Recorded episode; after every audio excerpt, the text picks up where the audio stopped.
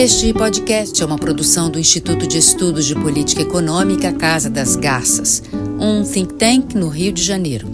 É um podcast sobre ciência, a arte e a prática da política econômica no Brasil.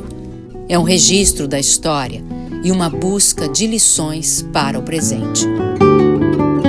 Eu sou José Augusto Fernandes, host do podcast do Instituto de Estudos de Política Econômica Casa das Garças.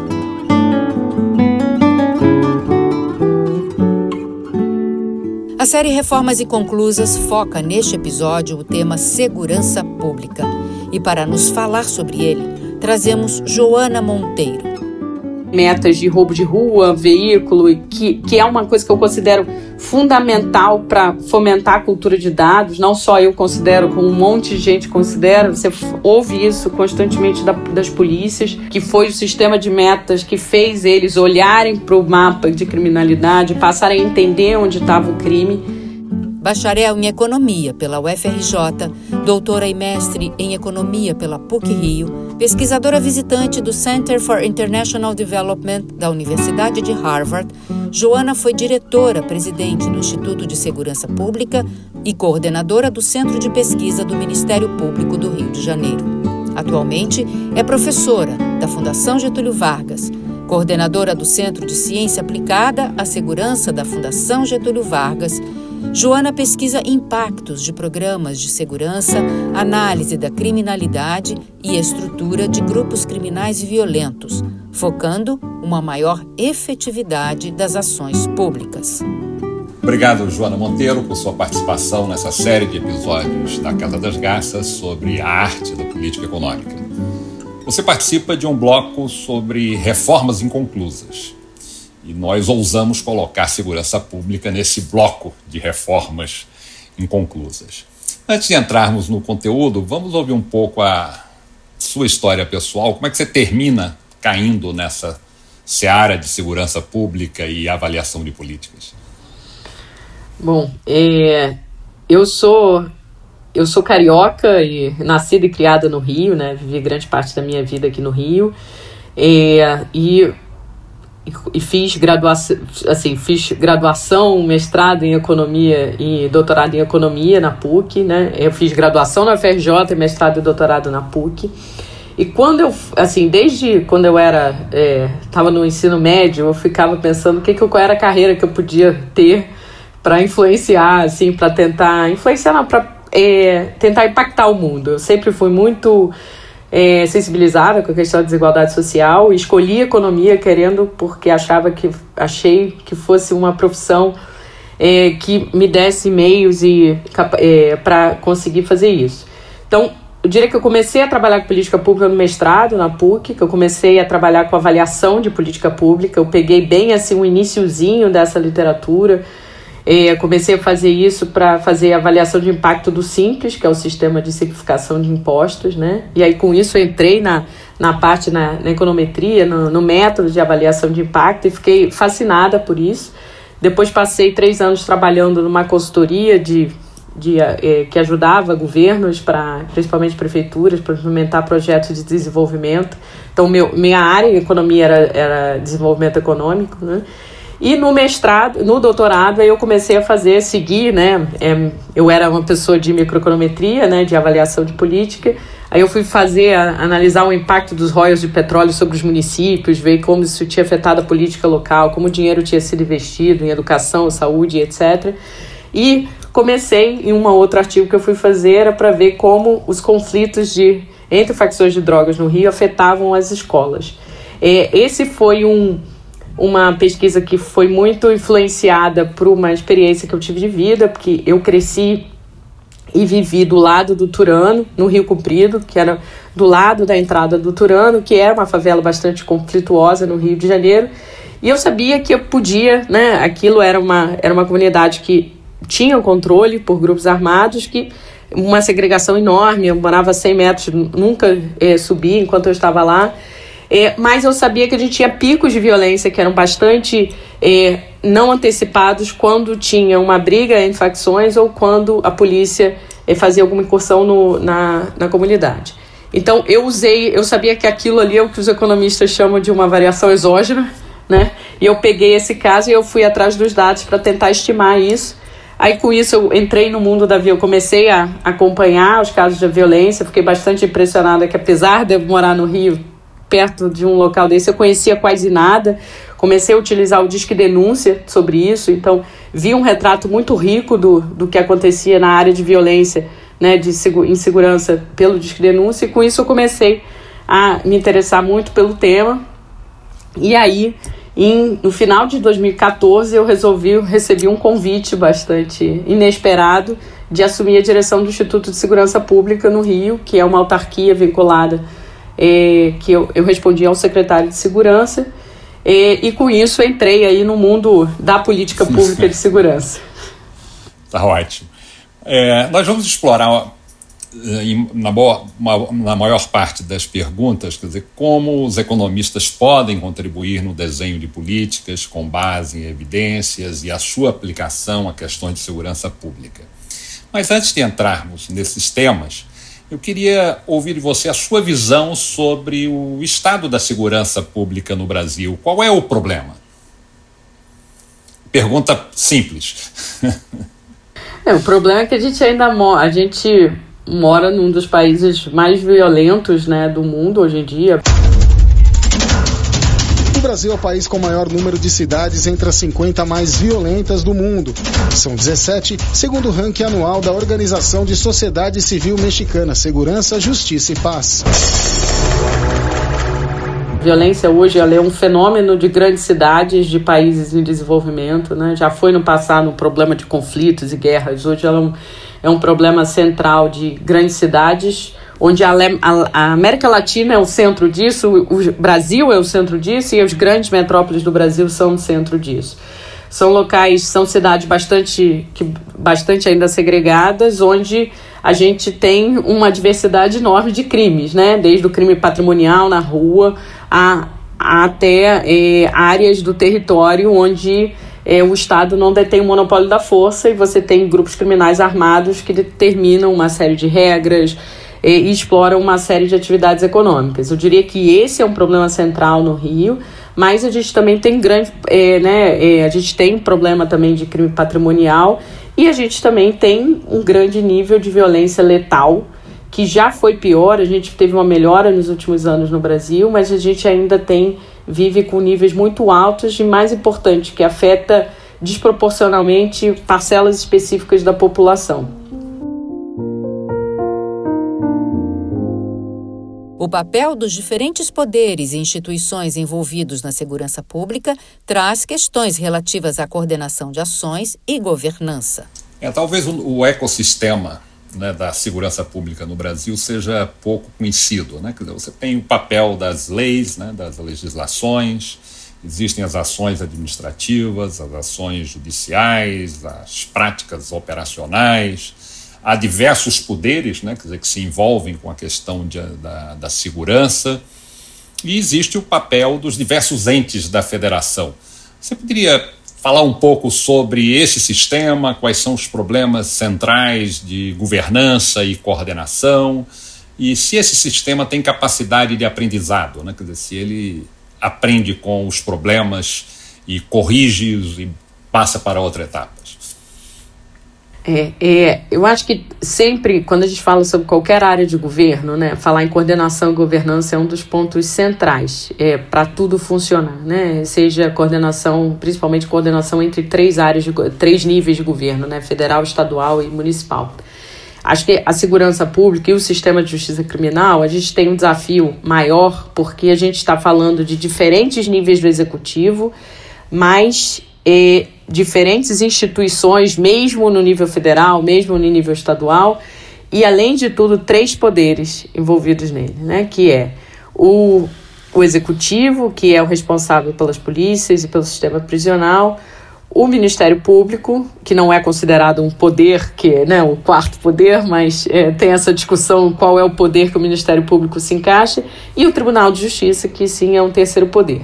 Então, como é que a gente pode pensar nisso? A gente tem. No, o Brasil é um país bastante único por a gente ter a gente não ter uma polícia de ciclo completo, né? O que, que isso quer dizer? A gente tem a polícia militar é responsável pela preservação da ordem pública e, e ações em flagrantes, mas a partir do momento que o crime ocorre, é, ele passa a ser responsabilidade da polícia civil, que é, é quem tem que fazer a investigação e persecução, em, identificar indícios de autoria apresentar isso para o Ministério Público. O Ministério Público recebe o o inquérito da, da Polícia Civil ele tem que analisar se existem indícios de materialidade e de autorias. Quando ele considera que há, ele apresenta a denúncia para a Justiça, a Justiça decide se aceita e vai fazer o processo de julgamento. Se a pessoa é considerada culpada, ela vai seguir, ela vai cumprir a sentença no sistema penitenciário, que é de administração do Executivo Estadual. Para além disso, a gente tem polícia, é, além das polícia militar e civil, que tem é importante é, que tem essa questão que elas trabalham sobre o mesmo problema sem ter é, né, o ciclo completo, é, com formações completamente diferentes. Uma é uma polícia militar, uma outra é uma polícia civil. É, a gente ainda tem Polícia Federal, Polícia Rodoviária Federal, que, cri, que cuidam, né? A Polícia Rodoviária cuida das estradas, Polícia Federal cuida de crimes federais. Então, a gente, toda essa instância que existe, que eu descrevi no nível estadual, a gente tem a réplica dela no nível federal, com a Polícia Federal, Ministério Público Federal e Justiça Federal, que vai cuidar dos crimes né, de, é, federais. E fora isso, a gente ainda tem o papel dos municípios, que é muito pouco discutido no Brasil, que tipicamente quando vão falar de município, né, as pessoas perguntam: ah, tem guarda municipal não tem guarda municipal? A guarda é armada ou não é, é armada? A gente reduz o papel do município a essa discussão, que nem, toda, nem todo município do Brasil tem guarda municipal, né? tipicamente são os municípios maiores que têm, que tem uma atuação importante de é, ordenamento do espaço, é, muitas vezes eles são responsáveis pelo trânsito, mas é, o município tem um papel fundamental que se fala pouco, que tudo que eu expliquei até agora são as instituições de controle e punição da criminalidade. É, ainda tem no componente da segurança pública muito pouco discutido o que, que você pode fazer antes do crime acontecer, né? que seria os, as matérias de prevenção. Que a gente pode pensar em prevenção do ponto de vista individual, né? e aí a gente começa a pensar nos fatores de risco. Que aí tem os fatores de risco individuais, os sociais e os ambientais, que é do ambiente que a gente cria. Nesses fatores de risco, a prefeitura tem tipicamente um papel fundamental, porque cabe às prefeituras todo o ensino fundamental, eh, cabe ordenamento de espaço urbano, controle de ocupações irregulares. Então, isso é um papel muito importante que deveria, não é um problema de polícia, mas é um problema de segurança pública.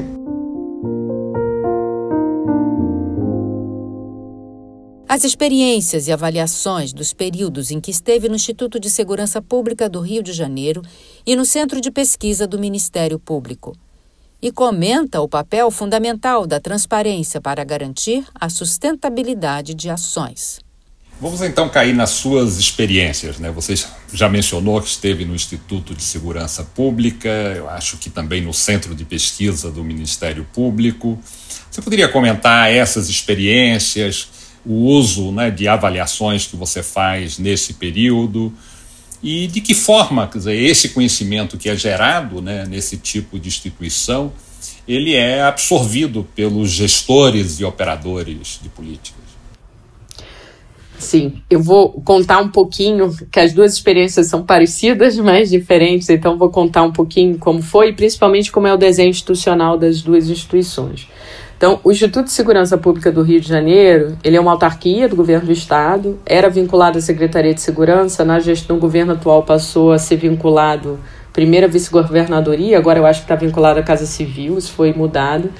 Mas a ideia dele, ele é responsável pela análise e divulgação de índices criminais no Rio de Janeiro.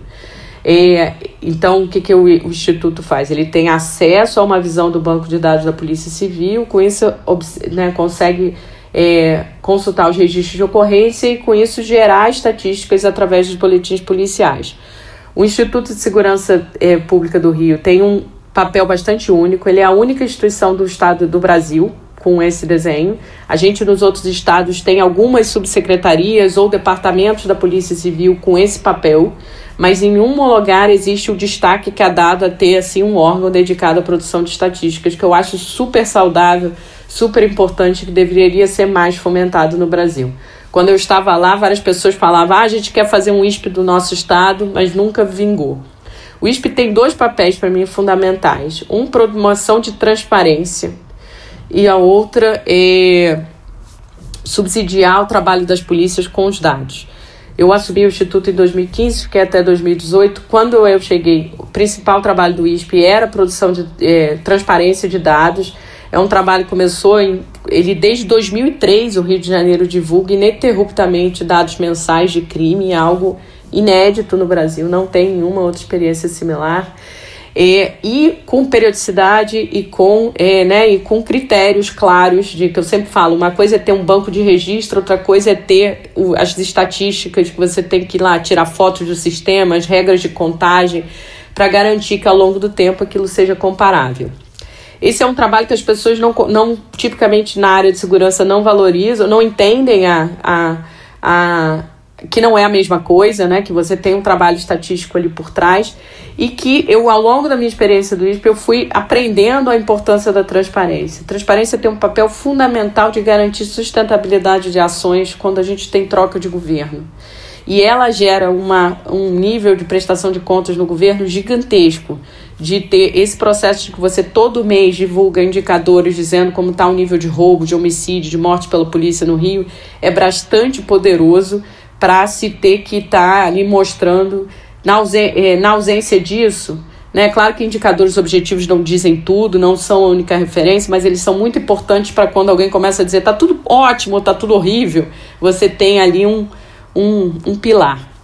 A gente fez um trabalho muito importante no ISP, foi de ajudar a polícia a consumir esses, esses dados, porque o que acontecia é que eles viam no jornal, odiavam né, o ISP, porque eles descobriam pelo jornal e não por dentro. Então, basicamente, o que a gente fez foi construir, a gente, o principal projeto que eu fiz quando estava lá era o Spligel, que basicamente era uma plataforma de dados georreferenciada, eh, que tinha tanto a parte geográfica para consultar as manchas criminais, quanto a parte gráfica para ver o crime ao longo do tempo.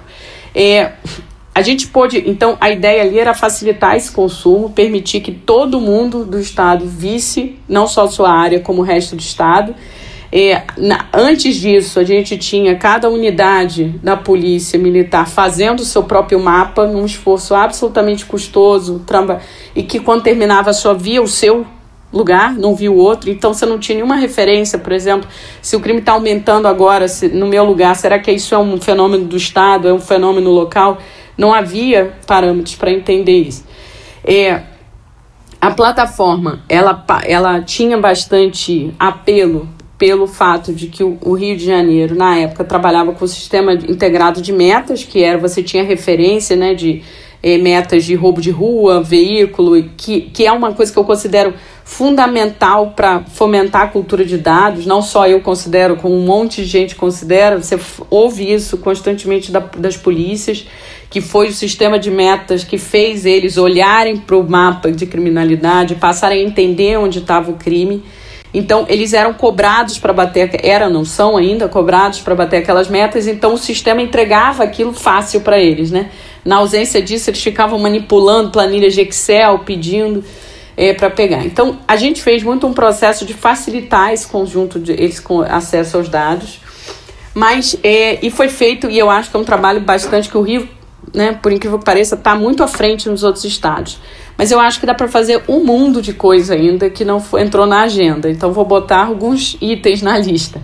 Um é a gente hoje só olha os indicadores da Polícia Civil, ainda um conjunto de dados que podem ser olhados com mais frequências, que vão dar dimensões diferentes do crime, seja 190 é olhado por lá também, mas é, tem disque denúncia, tem é, dados de, de hoje que estão em rede social, dados de operadoras de, de falando sobre o que está acontecendo. Agora, a gente ainda acha que é muito. Hoje a gente também já está no mundo, tem muita gente falando que é Big Data e ciência de dados e pega todos esses dados e enfia junto em mil camadas de visualização e a gente não está enxergando nada, entendendo nada. Então tem um papel importante que é qual é a pergunta que a gente quer fazer, com o que, que a gente está preocupado, qual é a depuração de dados que precisa ser feita, para a gente criar ali um sistema de inteligência de dados. Inteligência que eu chamo de estratégica. Eu falo, a gente tem na lógica da polícia muito olhar a árvore e não a floresta. Eu diria com bastante confiança que a segurança pública no Brasil olha pouquíssimo a floresta. A floresta, quando eu digo, é as tendências do estado, da cidade, está todo mundo olhando o que, que aconteceu ali naquela área exatamente. E, e tendências de, ao longo do tempo e todas essas questões. Então, além disso, falta uma informação muito importante que a gente precisa colocar os recursos policiais no mapa. A gente precisa acompanhar se o recurso policial está sendo empregado aonde mais precisa que são mecanismos de fazer planejamento de alocação de efetivo, monitorar o uso disso, garantir que o recurso está sendo empregado nos locais que mais precisam. Isso hoje é totalmente possível de ser feito, né? Viatura policial tem GPS, rádio policial tem GPS. São coisas que exigem um esforço analítico, mas é totalmente viável de ser feito e que aumentaria a capacidade de controle e prestação de contas da polícia absurdamente.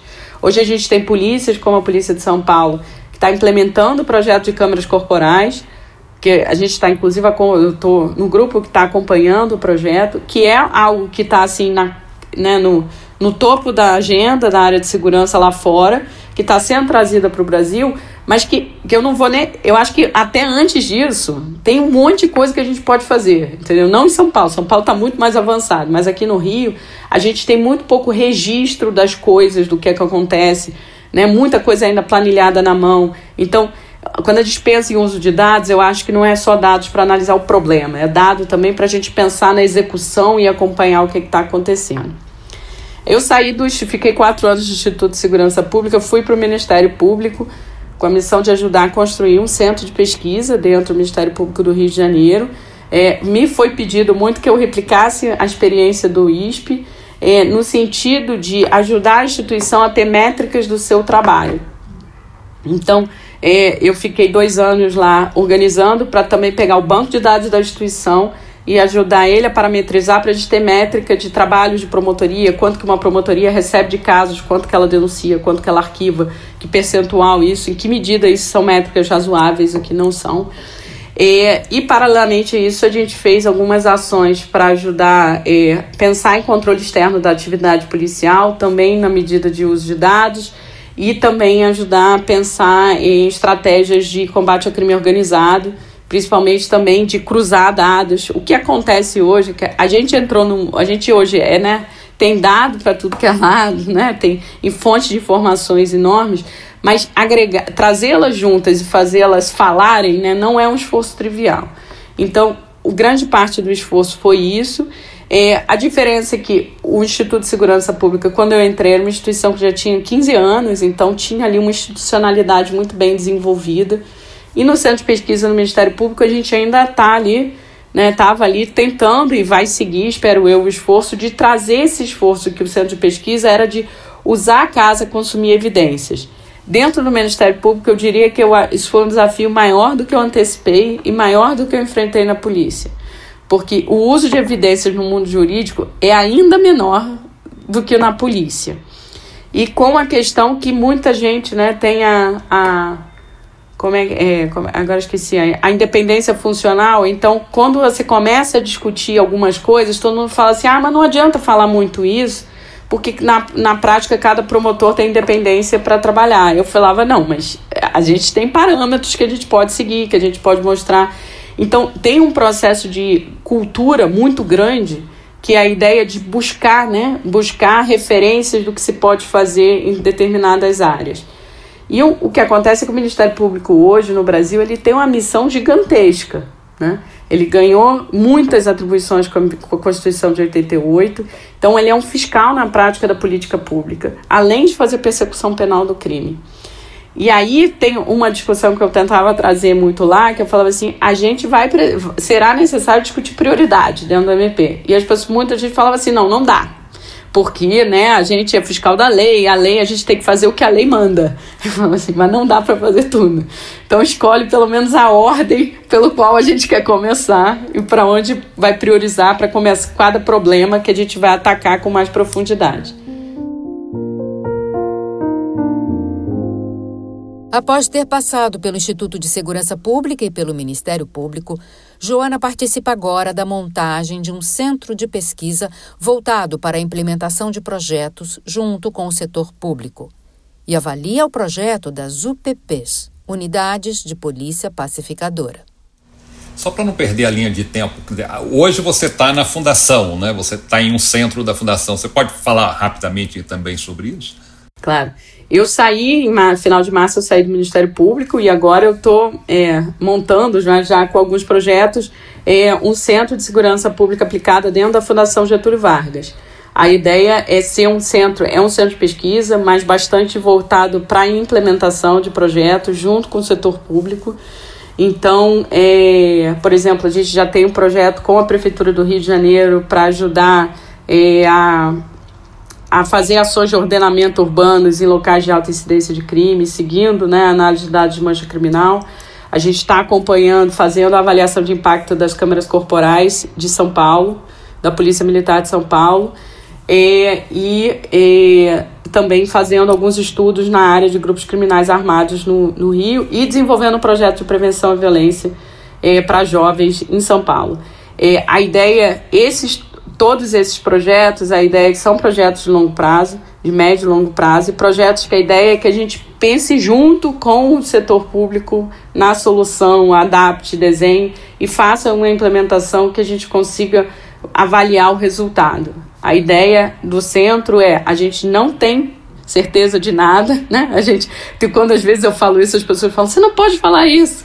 Assim, mas a gente tem que reconhecer que os problemas são complexos e, e é que a gente tem aqui uma, né, uma proposta e que a gente vai aplicá-la, adaptá-la ao longo do processo, fazer de tudo para ela dar certo, mas a gente não é, a gente precisa avaliar porque a gente não tem certeza se é, dará certo, né? Então é, é a ideia de que a gente está estudando o tempo todo o processo em conjunto com o setor público.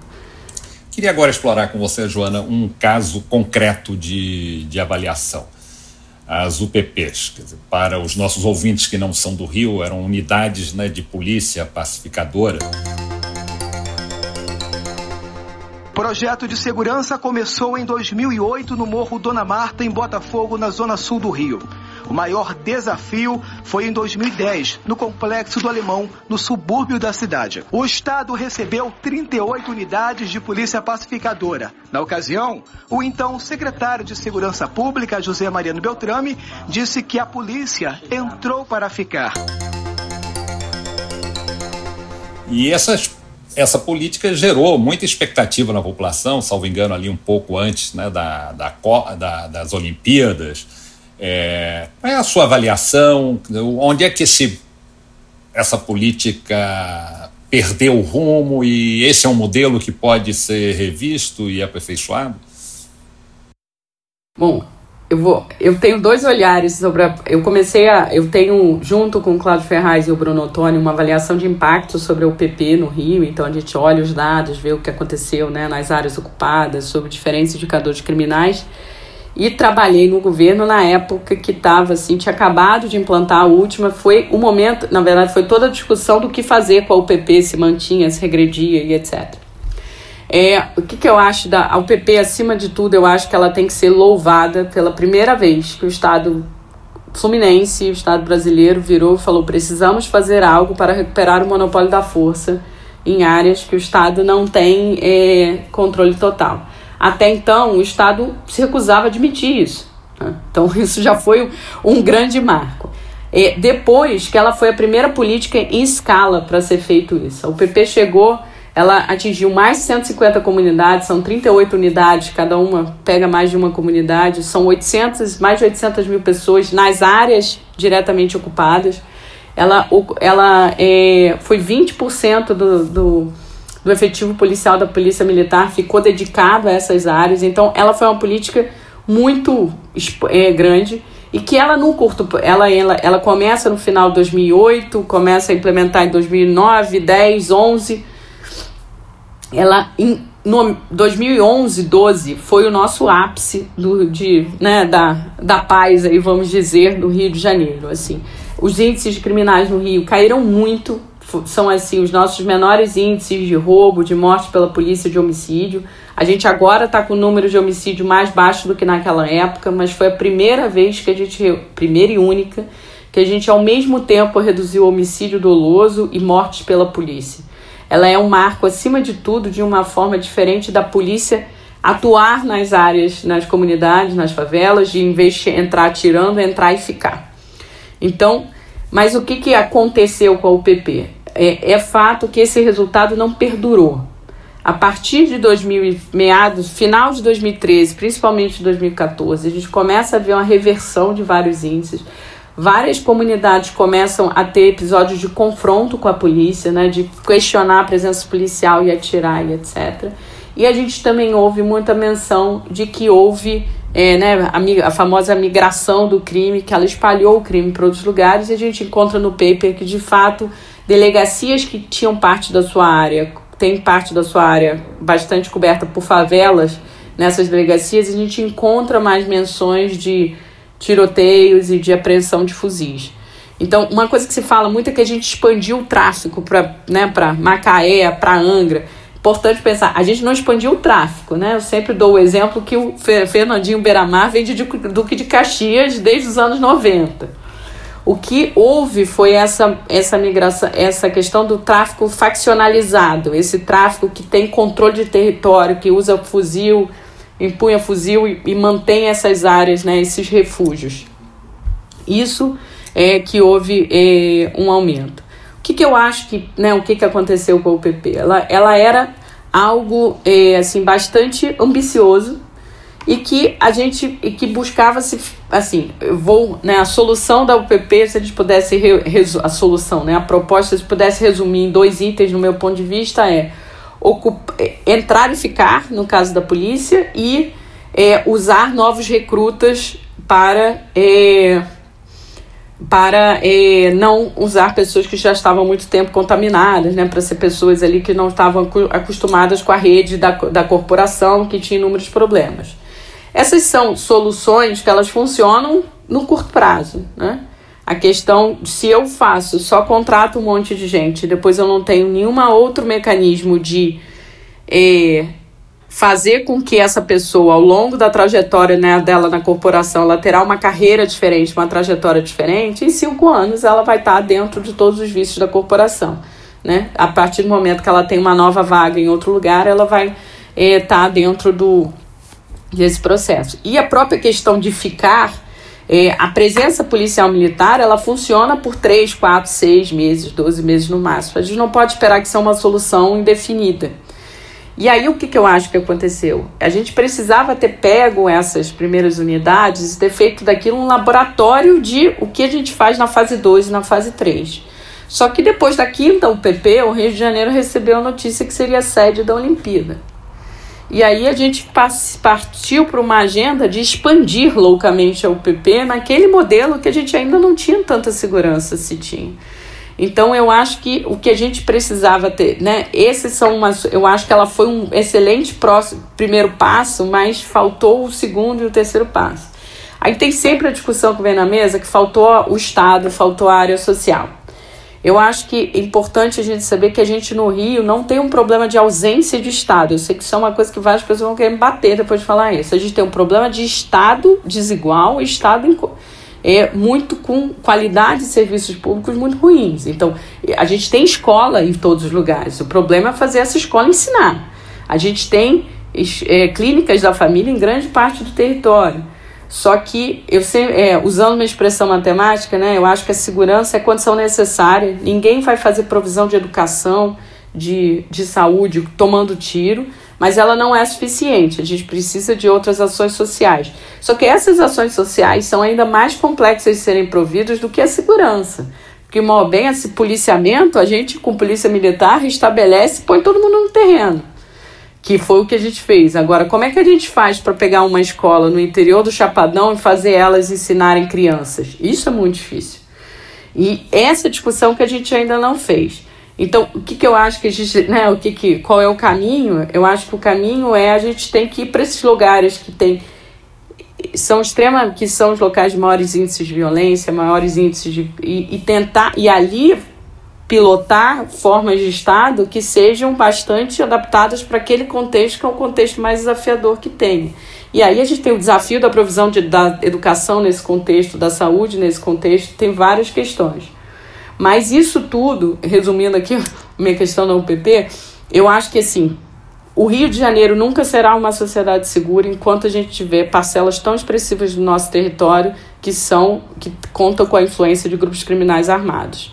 A gente precisa ter alguma é, proposta para pelo menos conter né, o, a, a, o, domi, o domi, a influência desses grupos. Isso não é trivial, eu diria que ninguém tem uma resposta para essa pergunta. Isso toda, to, vários países da América Latina também têm problemas com presença de grupos criminais, é, alguns com menores e maiores problemas, né? Quem conhece o caso do México vê aí tudo que, que o México está enfrentando. Mas eu diria que isso é uma combinação em política territorializada, mas também é muito uma questão de controle da polícia, que a gente fala muito pouco a respeito. Neste bloco, Joana comenta o que denominou de modelo mental de guerra às drogas e aponta o foco na questão mais ampla da segurança pública e a necessidade de se implantar uma cultura de avaliação de resultados. Ô, Joana, você falou rapidamente da, sobre a questão dos vícios né, da, da corporação. Eu acredito que o nosso ouvinte sempre faz algum tipo de associação né, do comportamento da polícia a questões de corrupção, a aliança com o próprio crime em alguns casos. Quer dizer, como é que você avalia quer dizer, esse Estado quer dizer, e como superar essa agenda? Como é que é o processo de formação policial hoje no, eh, no, no Brasil, no, em especial no Rio de Janeiro? Eu acho que a primeira coisa que a gente tem que ter muito claro é que a, a polícia do Rio de Janeiro, é as polícias são uma polícia com muito baixo controle. E quando a gente fala controle, existem inúmeros mecanismos de controle da polícia. Mecanismos internos que, que a corporação aplica e externos, que são outras instituições, seja o Ministério Público, que tem, detém é, pela Constituição o controle externo, né, o, o, Tribunal de Justiça, que julga os casos, a mídia, a população civil e etc. A, a, é, e organismos da sociedade civil e etc. Do ponto de vista interno, assim, e quem, quem estuda polícia há muito tempo defende que os principais mecanismos têm que ser internos, não só externos, né? Então, eu diria que, e, e tipicamente quando a gente fala interno, a gente pensa só na corregedoria. O que, que é a corregedoria? É quem é internamente o grupo que é responsável por investigar desvios de conduta. Mas além disso, você ter protocolos de atuação, você ter regras claras de promoção e formação, são todas questões que, que influenciam regras, normalizam conduta, e isso tudo na Polícia do Rio é muito frágil. A gente não tem regra de promoção na Polícia do Rio. O que, que é isso? É o que, que eu preciso fazer para chegar é, a um posto de capitão, de major, de tenente-coronel, ou um posto de sargento, de subtenente no, entre os praças. Isso é muito fluido. E isso abre, é, né, então aquela coisa que a gente fala não é meritocrático, é muito pouco meritocrático. É, e a gente não vê quase nenhuma discussão sobre isso. A formação é uma formação muito incipiente, que você vai para a academia, tem lá aquele tempo, depois, né, eles têm cursos, né, de, de progressão de carreira e etc. Mas acaba sendo uma coisa muito isolada, é importante, no caso da polícia militar, é importante ter em mente que os oficiais, a academia da polícia é o equivalente à universidade para eles. Então são pessoas muitas vezes que entram super jovens, né? Que aquilo é a primeira é a experiência universitária deles. Então não tem né, essa troca de, de saberes com outras ciências, de conhecer o que é uso de dados, conhecer o que é ciência, o que é método científico. Isso não tem na formação. Não tem formação de análise de dados, por exemplo, que é algo completamente fundamental para as polícias de hoje em dia. Então, eu acho que eu sempre falo, para mim, a questão número um que a gente tem que investir no Rio é, é regras de promoção e de é, da, das polícias e regras muito claras de o quem pode, o que, que não pode, protocolos e etc. É, e se a gente visita outras polícias, como a Polícia de São Paulo, que é a que eu conheço mais, a diferença é muito grande, muito grande mesmo. Grande de gestão, de planejamento, de, de você vê assim diferenças na idade que uma pessoa chega a um posto alto na Polícia Militar, com a idade que ela chega a um posto alto na Polícia do Rio. Então, todas essas questões fazem parte do controle da polícia. É, e sem contar aí que eu vou, né, da questão de corrupção, que eu acho que falar que isso não é a ideia de que todo policial do Rio é corrupto, não é. Mas a gente também não pode é negar que isso é um conjunto considerável, não sei dizer quanto, porque não tem nenhum número sobre isso, tem problemas de desvio de todo tipo. E que se a gente não levar isso a sério, é, a gente não vai sair do lugar. Então, por exemplo, a própria coisa que a gente fala do tráfico de drogas no Rio, né, uma coisa que várias pessoas falam, todo policial sabe aonde está a boca de fumo de qualquer comunidade. Então, como é que você fala que assim, ah, não sei o que fazer, ah, eu vou lá e não tiro? Mas assim, tem uma convivência negociada, vamos chamar assim, né, entre o tráfico e a polícia. Mas eu acho que tem uma questão central que eu acho que, gente, que eu estou convencida hoje em dia, que piorou muito nos últimos anos, é que a gente no Rio está preso ao modelo que eu chamo, passei a chamar de modelo mental da guerra às drogas. A gente está preso à retórica de que tudo no Rio de Janeiro é por causa do tráfico de drogas. E com isso, a gente não discute mais nada sobre segurança pública. A gente não discute patrulhamento de rua, a gente não discute como alocar efetivo, a gente não discute como, é, como medir a expansão é, do crime. A gente fica só na retórica se a polícia pode ou não pode subir o morro atirando matar quem, quem reagiu a ela.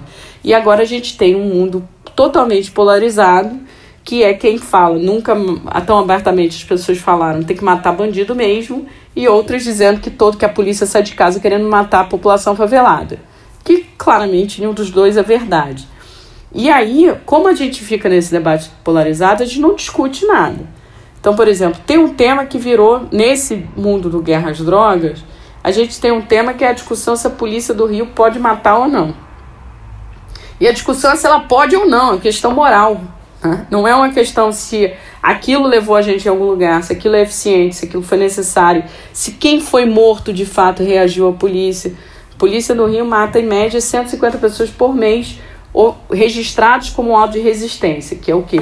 Todos foram né, pessoas que resistiram à ação policial. Se a gente for olhar aquele dado, tem um monte de gente que não resistiu à ação policial. Foi registrado como se assim fosse. Mas a gente não pode olhar o dado, porque as pessoas falam que quem faz isso e quem quer levantar essa discussão é antipolícia. Entendeu? Mas assim, no momento que eu quero valorizar os bons policiais, eu preciso separar o joio do trigo. Separar o joio do trigo é abrir a caixa de Pandora de certas perguntas.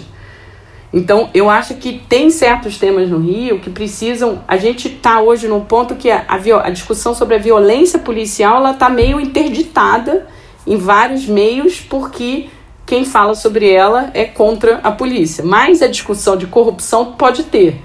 O que as pessoas não veem é a relação entre as duas. Uhum. Vamos dar continuidade a essa discussão sobre avaliação de, de políticas. Quer dizer, certamente né, o custo né, da, da informação, o custo do, dos dados, quer dizer, caíram. Nós temos novas técnicas estatísticas e econométricas, novos pacotes de softwares técnicas de controles é, randomizados, dizer, certamente você tem utilizado dizer, dados para identificar dizer, áreas de concentração de crime. Eu acho que aqui é um caso interessante né, de, de avaliação de, de política. Você poderia explicar um pouco para os nossos ouvintes como é que você usa quer dizer, essas informações e como é que isso transforma quer dizer, em ações de segurança pública e até uma curiosidade, toda vez que eu ando e vejo uma blitz, eu me pergunto: alguém fez uma avaliação sobre a, essa blitz? Ela é de fato eficaz nesse horário, nesse dia, ou simplesmente está aborrecendo o cidadão que está transitando? Queria te ouvir um pouco sobre isso. É, então, começando de trás para frente, é, ninguém fez uma avaliação na linha do que os economistas chamam de uma avaliação, né? Avaliação de tratamento e controle, com uma amostra de vários meses para ver sistematicamente se aquilo tem efeito. as avaliações do ponto de vista da polícia são feitas de forma muito pontual. Então eu ponho num dia blitz, vou olhar se no dia seguinte se aquele dia caiu e etc. Então não tem e e além disso, tem uma discussão que tipicamente é com uma amostra muito pequena, sem contrafactual, e tem uma discussão também do que, que é sucesso. Né? O que, que é sucesso? Aprender arma, droga e, e prender gente flagrante ou sucesso é reduzir crime? Parece que são coisas, uma leva a outra, mas não necessariamente. Então, vou dar um exemplo de por que, que elas não são a mesma coisa. Se eu quero reduzir roubo de rua, eu deveria estar posicionado nos locais aonde o, crime ocorre para a gente evitar que ele ocorra. Pelo menos essa é o que a teoria né, que vários estudos mostram. Aqui no Rio a gente tem muita ação dedicada a entrar em certas comunidades porque certos autores de crimes de rua estão lá, então a gente tem que ir atrás deles. Entendeu? Então esse tipo de coisa é muito as pessoas acham e seguem fazendo. Não tem no Rio de Janeiro uma cultura de avaliar resultado mesmo. Qual é o grande desafio para fazer isso? A gente precisa ver, como eu falei na época, é, o policial no terreno. Eu preciso ver quantos policiais, aonde os carros estavam, quanto tempo ficaram, é, onde tem policiamento e etc. Na Colômbia já se faz esse tipo de estudo, você consegue, nos Estados Unidos se faz, você calcula a dose de policiamento, você precisa ficar 30 minutos ou 50 minutos, roda-se isso e testa-se. Nem longe, nem perto de estarmos é, discutindo esse tipo de coisa. É, eu, quando entrei no Instituto de Segurança Pública, eu esperava fazer vários desses tipos de avaliação. Eu tive uma grande frustração que sigo com ela até hoje, que é o seguinte: a gente teve uma grande crise de segurança pública em 17, os índices de 2017, os índices dispararam e os índices agora estão muito melhor, menores. A gente não sabe por quê. Tá? Eu tenho, eu tenho como hipótese forte que eu acho que a ostensividade policial aumentou muito. Tá? Você tem fatores, como a polícia vai citar, falando ah, aumento de liderança, aumento de. Que, eu acho que tem a sua contribuição, sim, mas não explica 30%, 40% de queda de crime. Tá? É, mas eu andando na rua, desde aquela época que sempre reparei, sabendo quais são os pontos quentes onde a polícia, você vê uma diferença de ostensividade hoje no Rio enorme. Quão relevante é ela, quanto grande, eu não sei porque eu não tenho número. Eu precisaria saber quantos carros tinham na rua naquela época, quantos tem agora. E isso a gente ainda não, não, não tem estrutura para calcular. E, de novo, não é porque é impossível, é porque não se tem essa visão que isso é um método, é um meio importante. Porque existe muita fé que isso faz diferença. Então, se faz diferença, eu consigo botar e não tem porque eu medir. Então, é basicamente isso. No caso de usar evidência na área de segurança e usar dados, eu sempre faço, remeto quando eu dou aula, eu faço referência ao ciclo, ciclo de política pública, né, que é identificar o problema, é, desenhar a solução, monitorar e avaliar. Eu diria que a política na segurança está no item 1 ainda, que é definir melhor os problemas. A gente está a gente fica pautando na agenda pública problemas que são irrelevantes, assim, irrelevantes do ponto de vista prático. Vou dar um exemplo. Uma das grandes agendas hoje do governo federal é aprovar excludente de ilicitude. Ilicitude. O que, que é isso? É dizer que um, um, militar, seja ele policial militar ou forças armadas, se estiver em uma ação de segurança pública, ele não pode ser punido se ele matar alguém ou se ele cometer uma grave ameaça. Parece que eles são punidos, né? Assim, não são. Você pega os dados, nos últimos cinco anos no Rio de Janeiro, você tem por ano três denúncias de de por, em cada dos entre os mais de mil casos que ocorreram. Então, assim, isso do ponto de vista prático é uma não questão no meu ponto de vista. É, e a gente gasta um esforço político enorme. Então, para mim, o dado ele poderia ajudar aí para né, mostrar esses estudos e falar assim: não é isso que a gente tem que estar tá discutindo. Vamos discutir é, é, patrulhamento de mancha criminal, que é a, a, análise de, dos estudos de concentração, também é para falar. Todo mundo acha que pode ser assaltado em qualquer lugar do Rio de Janeiro. Também não é verdade. Tem locais que são desproporcionalmente mais, é, mais violentos que outros, onde a pessoa a chance de ser assaltada é maior. Então, quando a gente vai pensar nas ações de prevenção e o que, que pode ser feito, de iluminação, câmera, etc., Vamos priorizar esses lugares. Isso é o que a gente está fazendo agora com a Prefeitura do Rio. É, mas eu acho que tem várias coisas do. Por isso que eu, eu acho que assim, quando a gente compara, principalmente, eu já trabalhei um tempo com educação, quando a gente está na, na área de educação hoje, a gente está discutindo o que fazer. Os problemas estão muito mapeados, né? Autoanalfabetismo funcional, evasão enorme do ensino médio. Quem é gestor da área tem isso muito claro e não tem tanta clareza do que fazer. Se você colocar numa mesa hoje gestores da área de segurança, assim, tem muito dogma, muita certeza, mas várias daquelas coisas não, tão, não tem fundamento nenhum, assim, da necessidade de se fazer. Por exemplo, a polícia do Rio ela argumenta em todas as, as, as, as, as entrevistas dizendo que essa, essas incursões policiais são fundamentais para conter o aumento do crime organizado.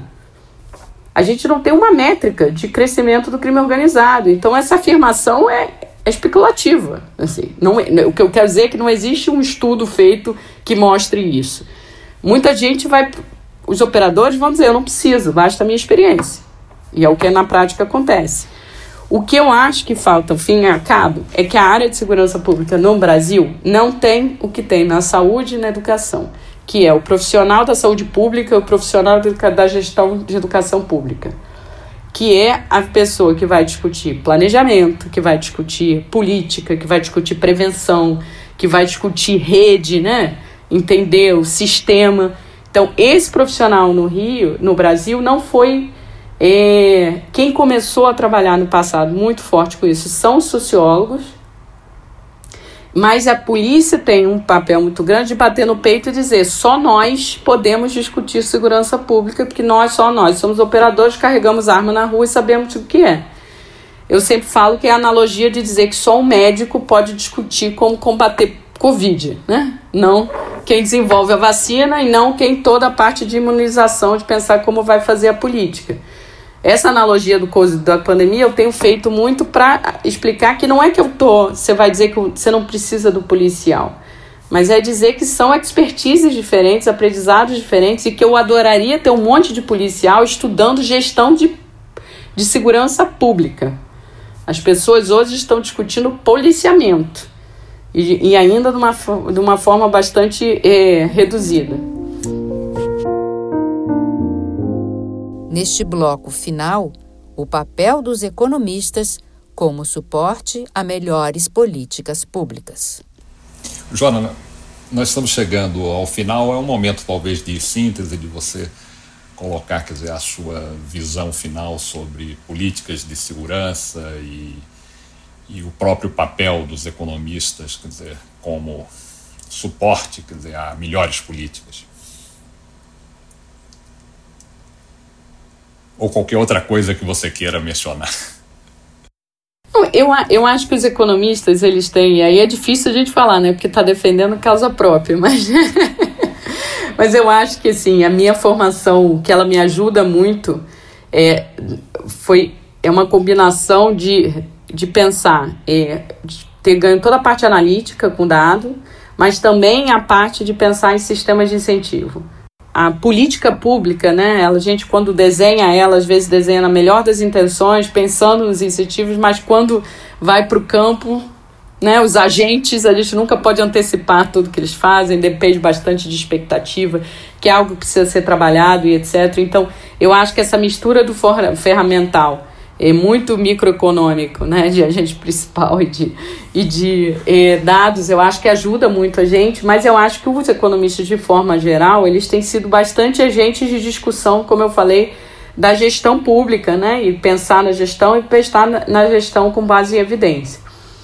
O que é muito. É, então, eu acho que tem muito a contribuir, eu acho que esse é um campo que é um campo central no Brasil e acho que a gente também está chegando nele atrasado, porque a gente tem que fazer um meia-culpa, que esse foi um tema que não foi pautado por anos e décadas do Brasil como tema prioritário.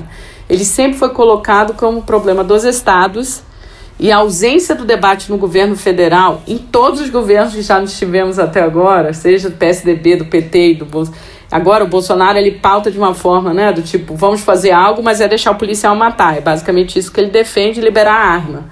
É, então, puxa, o governo federal tem um papel fundamental de é, estabelecimento de governança, usar financiamento para estabelecer incentivo. Então, tal, eu acho que talvez se eu tivesse que dizer uma coisa que eu acho que o economista tem muito a contribuir nessa área é desenhar os sistemas de incentivo através de linhas de financiamento, né? De tipo, ah, vou fazer essa linha para cá para estimular esse tipo de, de investimento. Isso é uma coisa que o governo federal fez durante períodos muito episódicos no Brasil e que eu realmente acho que é, também é um dos caminhos que a gente tinha que seguir é, para fazer. Muito obrigado, Joana, por sua participação nessa série da Casa das Garças sobre a arte da política econômica, falando por um tema dizer, que não é tão recorrente nos debates entre os economistas. Né? A maior parte dos nossos podcasts foram sobre questões fiscais, questões monetárias, reformas microeconômicas. E você traz aqui um tema dizer, essencial, que é parte da arte da política econômica, que é a segurança pública. Muito obrigado. Prazer foi meu. Muito obrigada. Em nossa página, compartilhamos com você mais informações sobre os nossos convidados, um resumo de cada podcast e sugerimos leituras. Acesse casadasgarças.com.br barra podcast. Mas atenção, garças sem cedilha. Até o próximo. Este podcast é uma realização do Instituto de Estudos de Política Econômica Casa das Garças e é uma produção Flox.